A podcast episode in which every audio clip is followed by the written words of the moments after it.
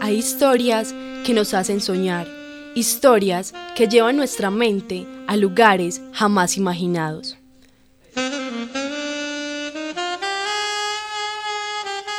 Mi nombre es Tatiana Arango y esta es la historia del día de hoy. Esta noche, las estrellas brillan en el cielo, se expanden como luceros que dejan ver sin ningún egoísmo toda su hermosura. A Mauricio le encanta perderse mirando aquellas lucecitas. Para acompañar el acto pone un poco de jazz. Nada le produce más placer que ver las estrellas, escuchar jazz, tocar el saxofón y tomar un trago de Jack Daniels antes de cada función de cuentería.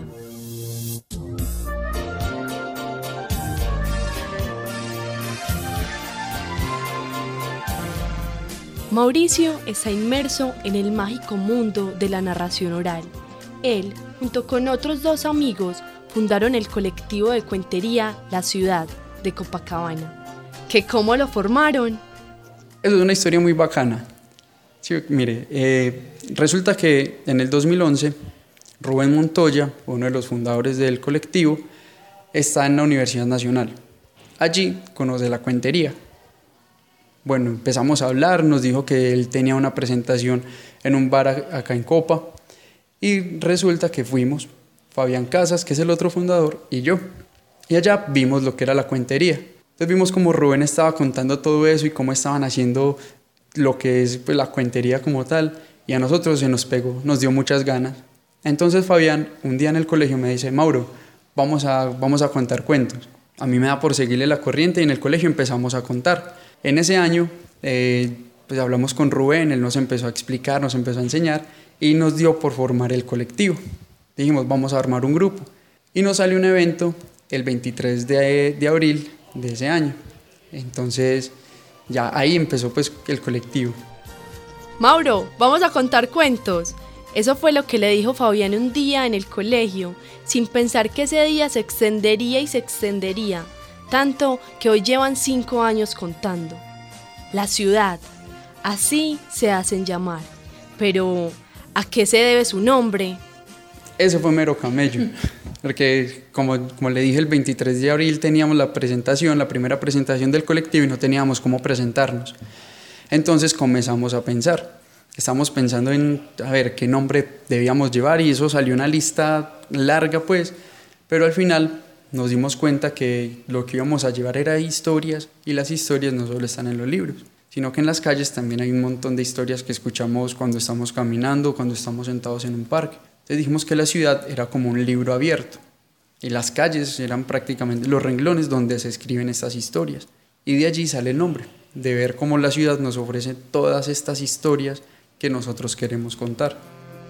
Historias que cuentan cada 15 días en la platea del parque principal de Copacabana. Y entre cuento y cuento, estos tres jóvenes le han robado sonrisas, lágrimas y aplausos a todo aquel que los escucha. Pero su objetivo no es solo contar, ellos quieren ir más allá.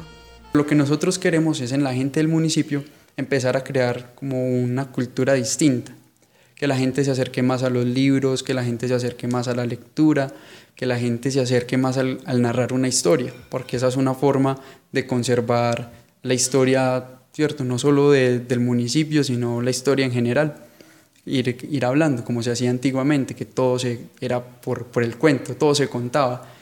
Y nosotros queremos hacer eso, que la gente aquí se antoje de contar historias. Con esta iniciativa, el colectivo de la ciudad abre sus puertas a todo aquel que quiera contar una historia.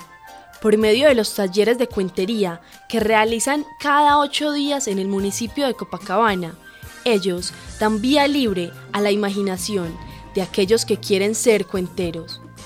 Pero, ¿qué es la cuentería? Dejemos que Mauricio, que es cuentero, nos responda. Para mí la cuentería es un puente. Yo creo que todos en la cabeza tenemos mundos muy distintos y la cuentería los une. Porque nosotros como cuenteros tenemos una historia que contar, tenemos ciertos sentimientos recogidos que, que transmitimos con esas historias. Y siempre hay alguien allí que las quiere, que se identifica y que coge ese cuento como propio y que dice, hijo de madre, a mí me está pasando eso mismo, ¿sí o? Entonces, para mí, eh, ser cuentero es transmitir un sentimiento que alguien está buscando y que por medio de la cuentería lo encuentra. Contar una historia es transmitir un sentimiento, es exteriorizar lo que se lleva adentro, porque es de hechos y relatos de lo que está compuesta nuestra vida. Es por eso que somos cuenteros de alguna manera. Todos tenemos una historia que contar.